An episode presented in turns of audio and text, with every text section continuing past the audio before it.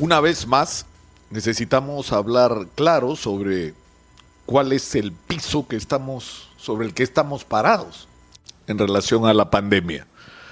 Estamos enfrentamos ya a estas alturas, nadie lo duda, y me imagino que en el Ministerio de Economía y Finanzas aprendieron la lección de que lo que está pasando en el resto del mundo probablemente pase en el Perú.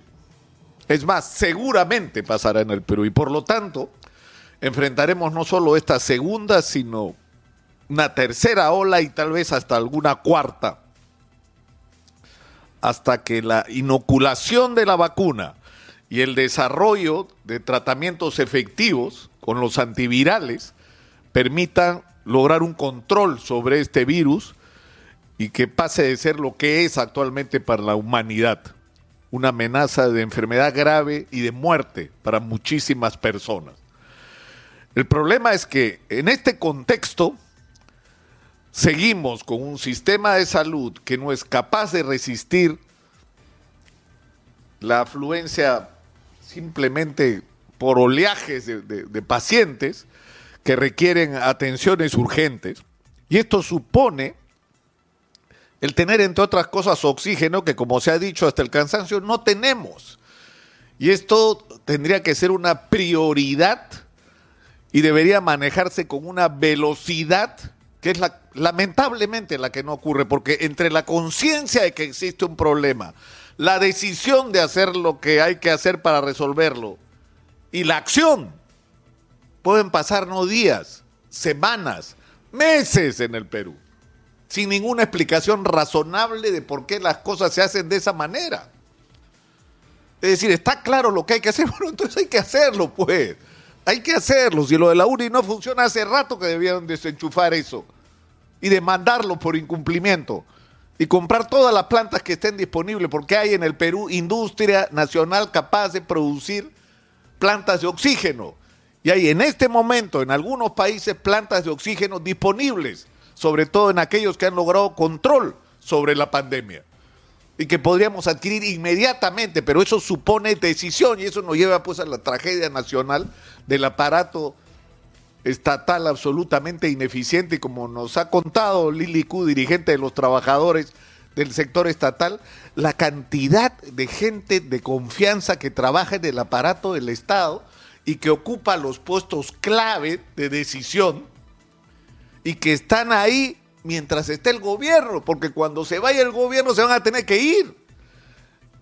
Y eso plantea varios problemas. En, segundo, en primer lugar, que estas personas, muchas de ellas están ahí para hacer negocio, pues. Ese es su momento de hacerse ricos. ¿no?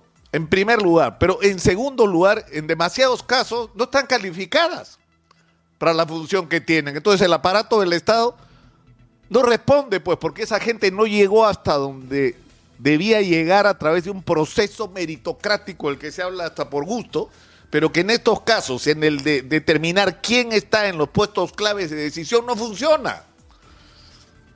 Y nos ha pasado con todos y no, nos está pasando hoy con la vacuna. Para resumir, la situación en la que estamos es esta.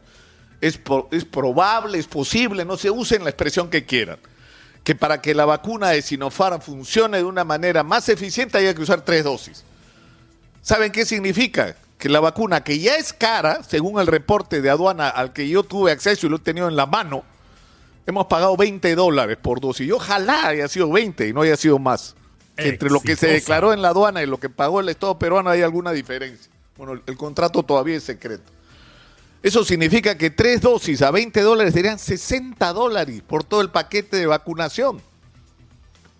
Es increíble.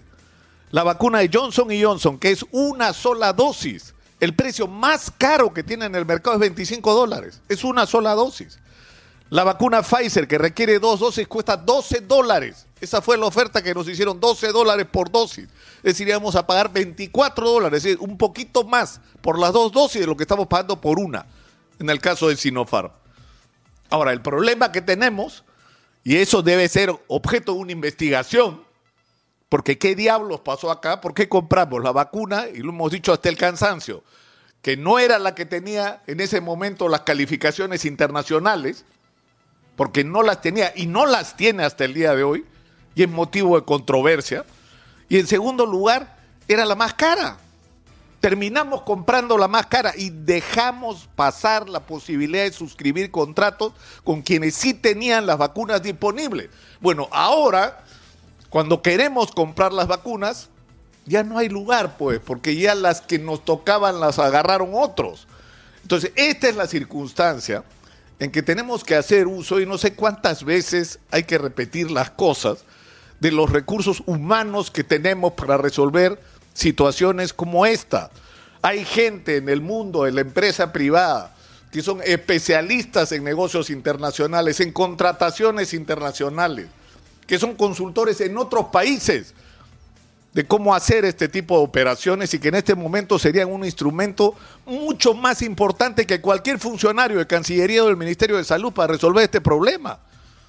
Es decir, no es que necesitamos pasar del convenio de, de, intenciones al contrato, no, necesitamos vacunas, necesitamos conseguirlas y hay que usar todos los recursos humanos disponibles, todo aquel que pueda ayudar a ponernos las vacunas acá que sea bienvenido y que se le dé poderes para negociar estas vacunas.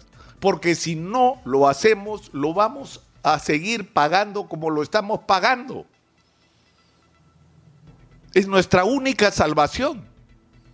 No podemos, nuestro sistema de salud va a requerir por lo menos 10 años si las cosas se hacen bien y 40 años si las cosas se siguen haciendo como se hacen actualmente para reconstruirse y por lo tanto no podemos esperar que el sistema de salud se transforme para atender requerimientos de atención. No, no, no nos da el tiempo. Lo que necesitamos son vacunas y hay que entenderlo bien y empezar a actuar. Es decir, tiene que ser la prioridad nacional. Todas las mañanas el presidente debería levantarse y ocuparse solo de eso, las primeras dos o tres horas de su día. Porque estamos hablando una vez más de la vida de los peruanos y de nuestra única salvación.